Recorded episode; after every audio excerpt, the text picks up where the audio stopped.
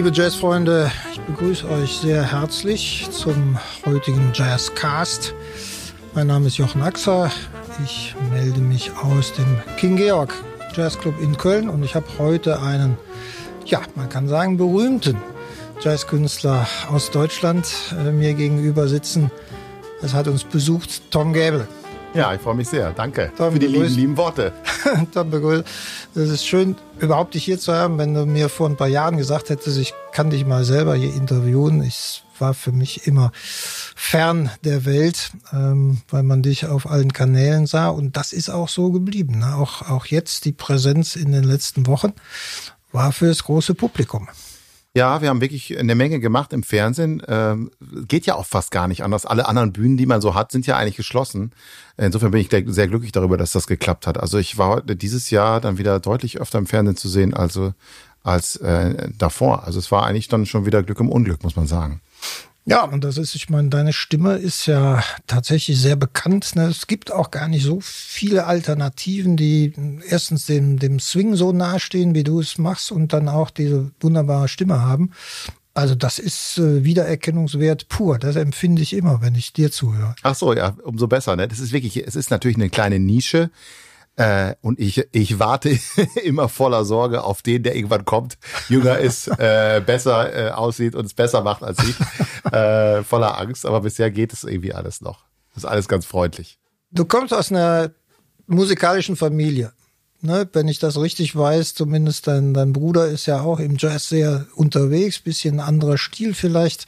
Mhm. Wie kam das? Hast du jemals was anderes gewollt, als, als in die Musik zu gehen?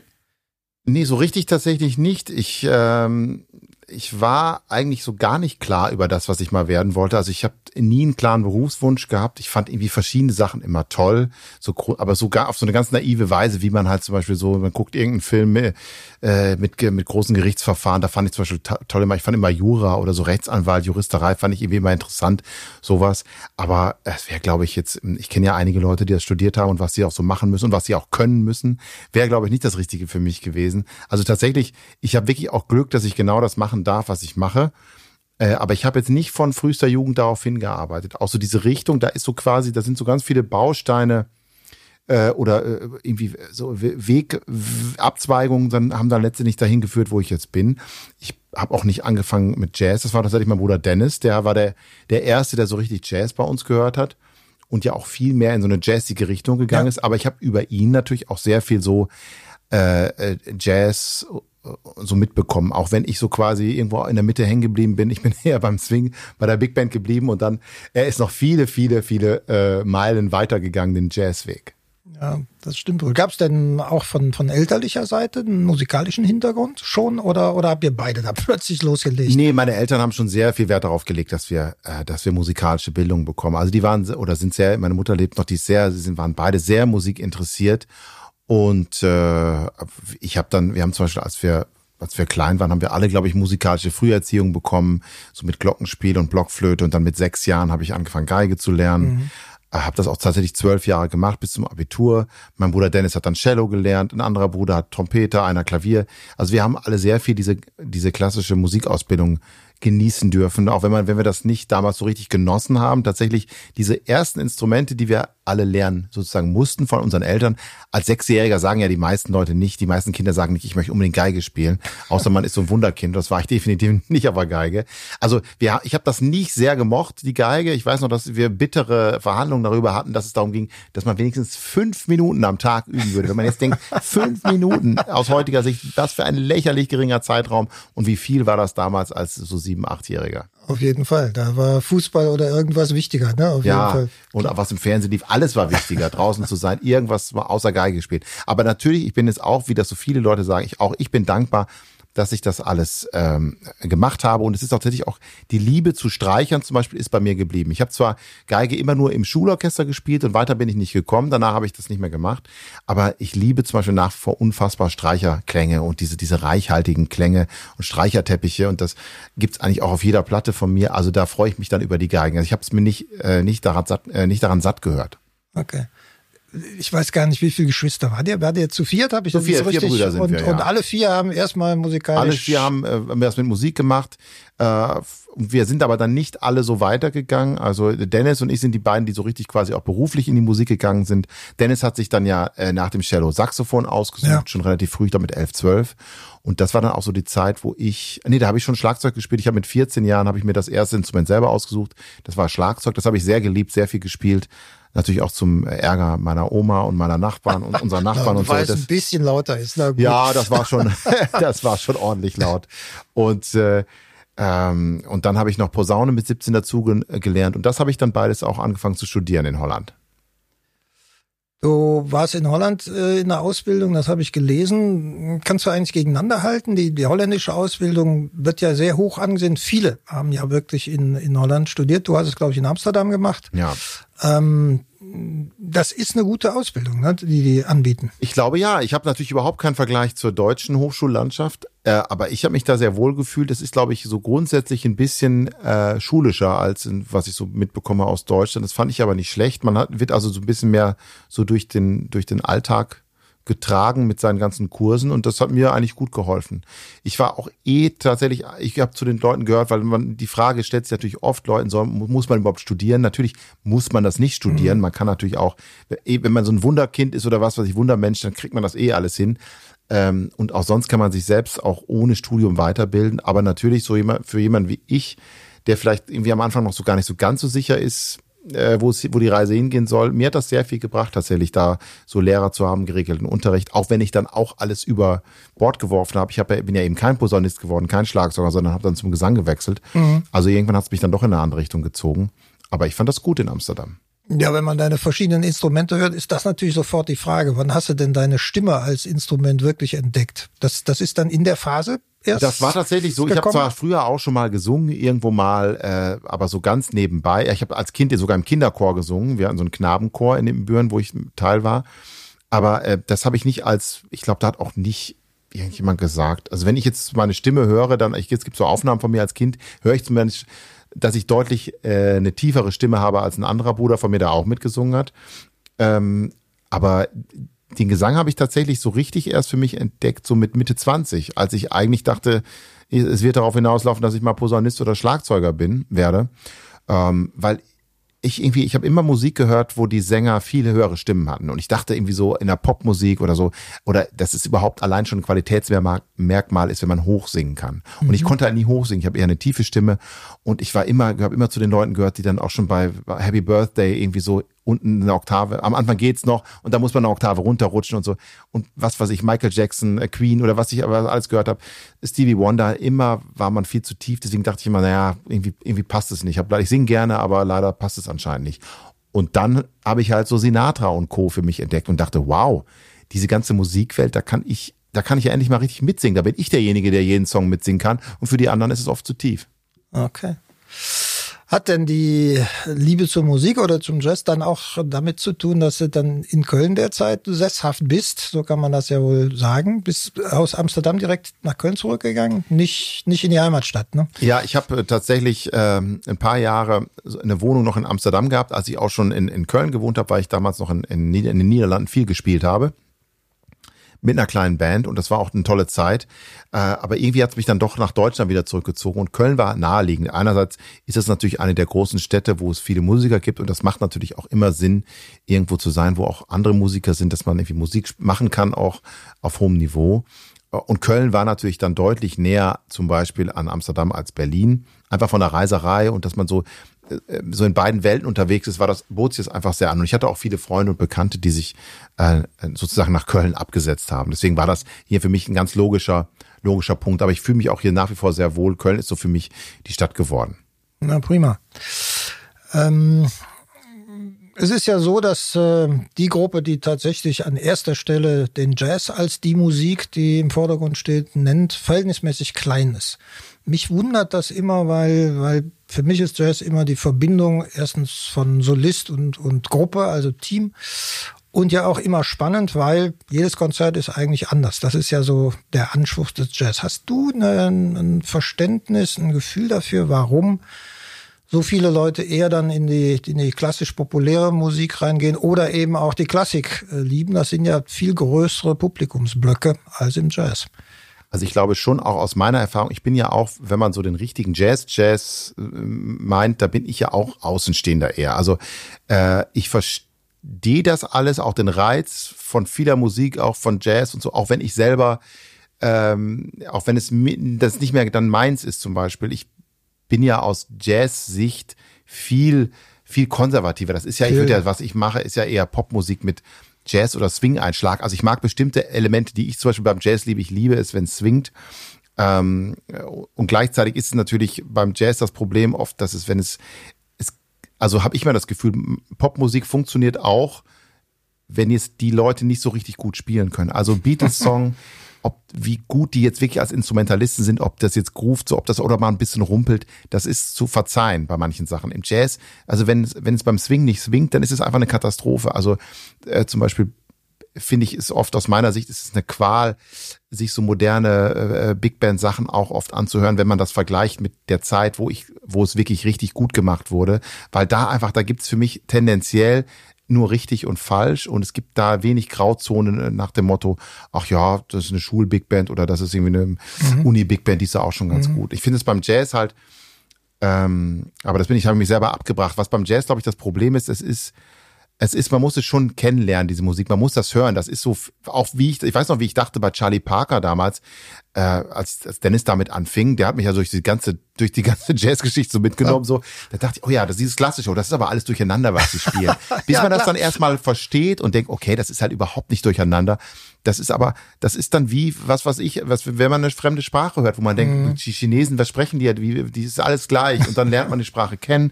Und ich glaube, das ist beim Jazz viel, viel anspruchsvoller als bei anderer Musik. Und ich glaube, viele Leute machen das einfach nicht mit. Es interessiert sich ja auch nicht jeder so für Musik. Ich, wahrscheinlich gibt's, äh, sind wahrscheinlich 10 bis 20 Prozent ernsthafte Musik interessierte Menschen.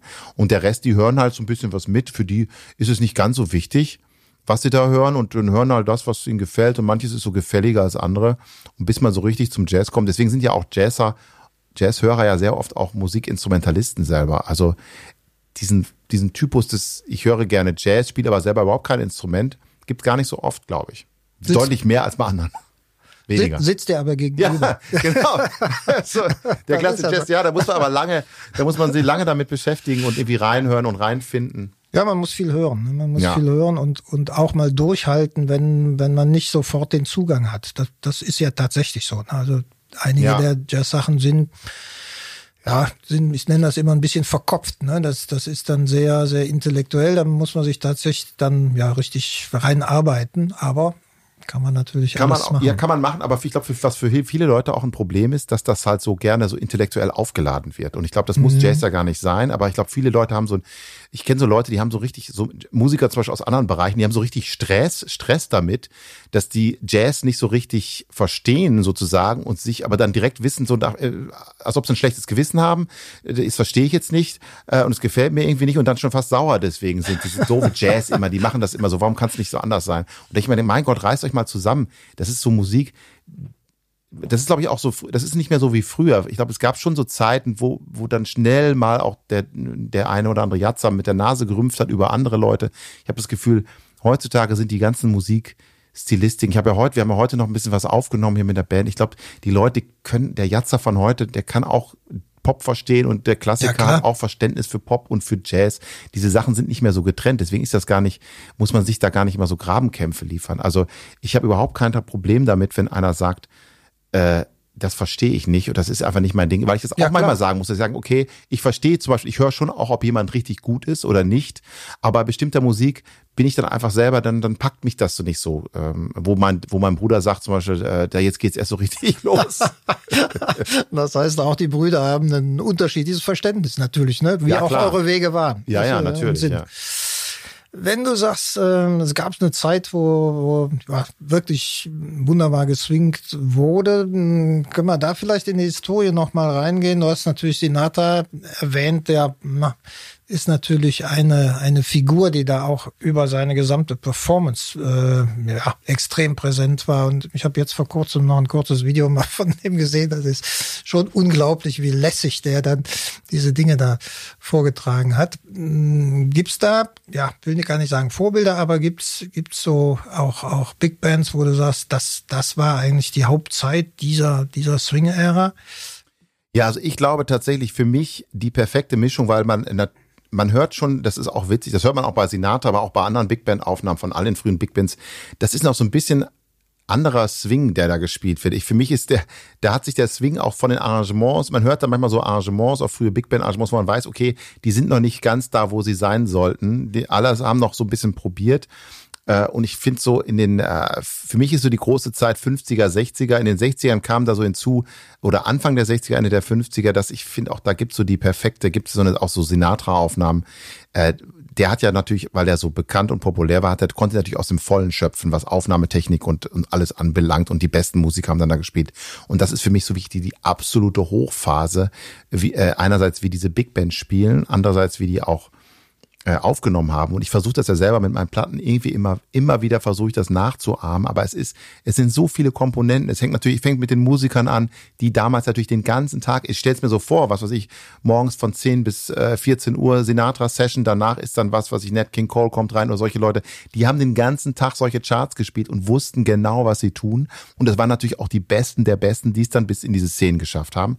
Kein Wunder. Und das, wie das dann aufgenommen wurde in Riesenstudios, das kann man vor heute alles nur so erahnen und versuchen, versucht das irgendwie mit staunenden großen äh, Augen irgendwie nachzumachen. Und das gelingt aber einem aber kaum. Aber und auch diese Bands zu der Zeit, äh, äh Count Basie oder Dennis hat mir auch sehr viel, was so ein bisschen äh, ein bisschen einfach anders ist, äh, äh, nicht Count Basie, sondern äh, Duke Ellington, auch diese Big Band Sachen, das sind auch, das ist eine andere Art Big Band zu spielen, aber das ist wirklich so, da dachte man, das ist so die echt die große Zeit. In den 70ern geht das dann so ein bisschen auch verloren, weil die Aufnahmen auch irgendwie anders werden. Ähm, und dann finde ich vor allen Dingen ist die Aufnahmetechnik so, dass sie das nicht mehr so richtig dargestellt haben, wie so, dass eine Big Band so perfekt zwingt ist. Da kann ich mich immer wieder aufregen über und, red, und unterhalte mich mit Leuten, wie dann teilweise so Big Bands auch gemischt werden. Also als die Toningenieure zu viel Macht bekommen haben, da haben auch teilweise Leute dann in die Musik eingegriffen, die anscheinend überhaupt kein Verständnis dafür hatten. Dann wird zum Beispiel, hört man sich so moderne Big Band Platten an, dann ist das Schlagzeug ganz vorne gemischt. Man hört das auch im Kopfhörer, hat dann, was weiß ich, Snare und Bassdrum ganz vorne im Gesicht, Hi-Hat irgendwie links, äh, andere Becken rechts und irgendwo dahinter kommen dann die Bläser und es müsste genau umgekehrt sein. Das Schlagzeug muss die Bläser vorne vorwegpeitschen, damit das so den Punch bekommt. Also da gibt es so völlig unmusikalische Entscheidungen. Deswegen höre ich auch am liebsten und auch mit gutem Grund die alten Sachen, also was okay. so Big Band angeht. Okay. Siehst mich, kann ich mich schon richtig aufregen wieder. ja, man merkt also, ist die Emotion direkt da. Hörst du denn dann eher auch Vinyl? Kann man das sagen? Ist das für dich ein Unterschied, ob du ein Vinyl, alte Platte? Also ich höre ich hör gern Vinyl. Ich mache es mittlerweile so. Tatsächlich, ich bin auch kein großer CD-Hörer mehr. Also groß im Sinne von, ich äh, kaum noch, wirklich kaum CDs, die ich mal kaufe. Ähm, äh, außer natürlich meine eigenen. Ich habe jetzt auch wieder eine CD rausgebracht, so dafür so viel am Rande. ähm, aber ich, was ich immer mache, ich höre tatsächlich auch viel äh, diese Streaming-Dienste. Aber wenn mir Sachen ganz besonders gut gefallen und gerade wenn es was Älteres ist, dann kaufe ich mir ganz gerne noch die Vinyl dazu, weil ich es einfach toll finde, die zu haben, die dann anzufassen, irgendwie aufzuklappen und äh, ein bisschen zu lesen und mehr über die Musiker manchmal auch zu erfahren. Ja. Das finde ich schön, die Kombination. Ja, mir geht das ja auch so. Ne? Ich brauche ja eigentlich immer so was Haptisches. Also das ne, ein bisschen dazu zu lesen und, und sich nochmal klar zu machen, in welcher Dekade das so entstanden ist und unter welchen Mitwirkenden, ist für mich was ganz anderes, als wenn ich es aus dem Netz. Es versaut ja auch so ein bisschen. Also bei einer Platte zum Beispiel ist es ja auch so, die, das ging ja schon los mit der CD, wo man so skippen kann und dann so sich seine eigenen Reihenfolgen macht und bestimmte Songs, die einem nicht so nicht direkt so gefallen, die lässt man direkt äh, lässt man direkt weg. Bei der Platte da neigt man dazu, einfach die aufzulegen und dann hört man sich mal eine Seite komplett an. Und dann, da hört man dann natürlich auch viel mehr musikalisch, als wenn man jetzt heutzutage sich irgendwie sagt, nach den ersten zehn Sekunden, ich gehe mal direkt hier rein oder hier überspringe ich was. Das ist ein völlig versauter Musikgenuss. Ich glaube, als Künstler fühlt man sich am wohlsten, wenn jemand einfach eine ganze Plattenseite mal durchhört. Aber oft nimmt man sich die Zeit nicht mehr. Das ist vielleicht so eine neue gesellschaftliche Entwicklung, ne? dass man nur noch in der Lage ist, 10, 15 Sekunden irgendwas an sich rankommen zu lassen. ähm, was weiß ich, ist bei, bei Instagram in all diesen Kurzgeschichten ja ganz extrem. Immer die kleinen Happen. Ich bin selber auch ein Opfer davon. Also ich muss mich manchmal echt zurücknehmen und nehme dann wieder vor, das geht ja auch, dass man einfach nicht mehr diese kleinen äh, News-Fetzen, die man immer den ganzen Tag liest, sondern einfach mal wieder so ich habe mir wieder schöne Bücher jetzt gekauft zur Weihnachtszeit und jetzt mal einfach wieder hinsetzen und ein Buch lesen. Das habe ich früher als Kind so wie ein Wahnsinniger gemacht. Ich weiß, Stund um Stund habe ich im Bett gelegen und gelesen. Und da fand ich dann das letzte, das das letzte Mal gemacht habe, weiß ich überhaupt nicht. Und dann hat natürlich eigentlich die Zeit. Gerade jetzt auch 2020 war viel Zeit, um mal ein gutes Buch zu lesen. Ja, völlig klar. Ja, ja, gut, aber das ist, ist so, ein, so eine Entwicklung, die über die Technik vielleicht auch kommt und die Konzentration etwas länger dann aufrechtzuerhalten, das fällt tatsächlich vielen schwer. Wir haben eine ja, Pandemiezeit, die wir so noch nie erlebt haben. Und die Kultur hat das ja auch einigermaßen erwischt. Ähm, wenn wir schon zusammensitzen, kannst du dir ja vielleicht wünschen, wie, wie, wie wird die Relevanz von Kultur vielleicht noch, noch besser deutlich? Na, wenn man das sieht, die wirtschaftlichen Dinge werden sehr in den Vordergrund geschoben, kann ich auch verstehen. Also wenn man noch mehr Lockdown macht, wäre es schwierig. Ähm, aber die Kultur ist ja eigentlich sehr schnell zur Seite geschoben worden, wenn man ehrlich ist. Ne? Und ähm, die Befassung der, der Menschen oder auch die Unterhaltung meinetwegen auch nur der, der Menschen über Kultur, dann hier bei uns den Jazz, die ist schnell in, in die Mülltonne gestopft worden. Man hat im Grunde Schwierigkeiten, überhaupt was anzubieten. Hm. Gibt es Lösungen dafür? Was, was kann die Kultur machen, um das noch, noch besser hinzubekommen? Ich glaube, ein zweites füge ich direkt an. Ich habe ja auch gelernt, die Kultur ist unglaublich stark äh, gestützt eigentlich über, über letztlich staatliche Förderung. Das macht es auch nicht einfacher. Ne? Wenn der Staat da den, den Schirm wegzieht, dann ist auch direkt Feierabend. Ja, gut, das ist natürlich gerade im, äh, im Jazzbereich natürlich auch so ein Thema. Ne? Ich, ich gehöre noch zu denen, die, die Geld auf ehrliche Arbeit ohne staatliche Unterstützung erwirtschaften.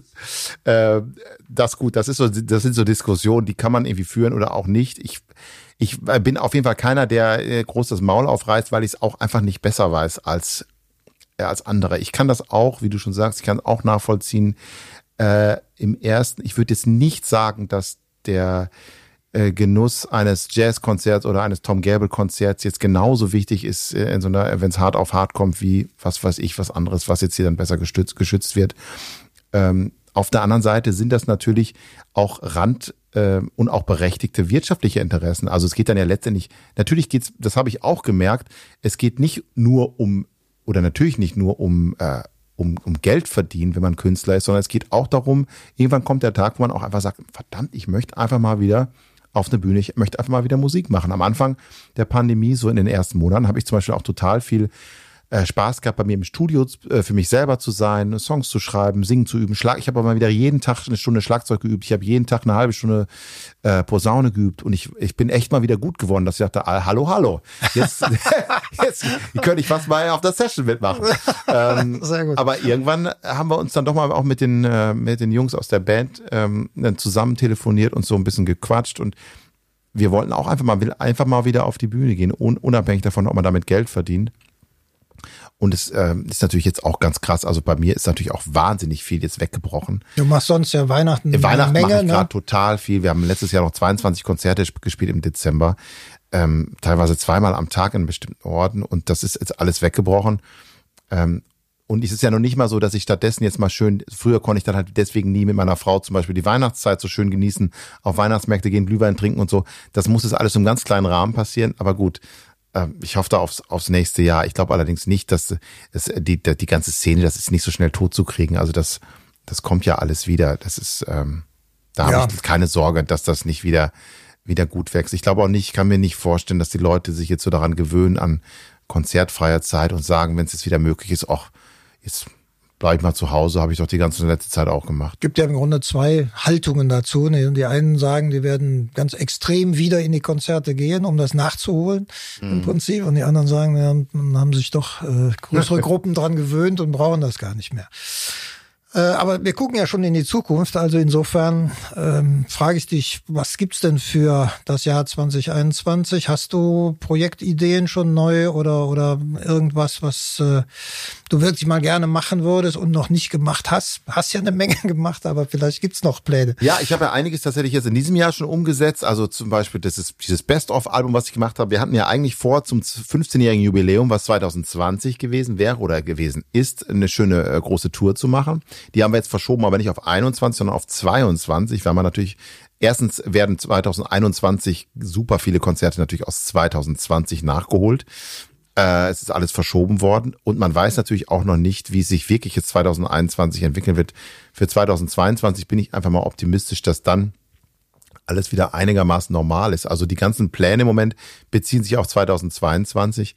2021, da lasse ich das, das Jahr muss ich wirklich mal, lasse ich einfach auf mich zukommen. Ich habe keine großen Pläne, außer möglichst viele Konzerte spielen zu können. Äh, das, das, das, also das so, so gering ist schon mal eine Erwartung an das Jahr. Ich hoffe einfach nur, dass wir viel wieder spielen können und wir wieder rumkommen in Deutschland und wo auch immer. Und äh, das würde mich schon mal sehr glücklich machen. Wahrscheinlich äh, bist du da sehr realistisch unterwegs. Ich bin auch der Meinung, das nächste Jahr ist, äh, ist immer noch sehr schwierig, bis man das alles halbwegs im Griff hat. Also insofern muss man da äh, aufpassen. Ich freue mich total, dass äh, du im King Georg singst und äh, wir hier mal in Ruhe miteinander reden mhm. konnten und können. Und ich bedanke mich sehr, dass du dir Zeit dafür genommen hast.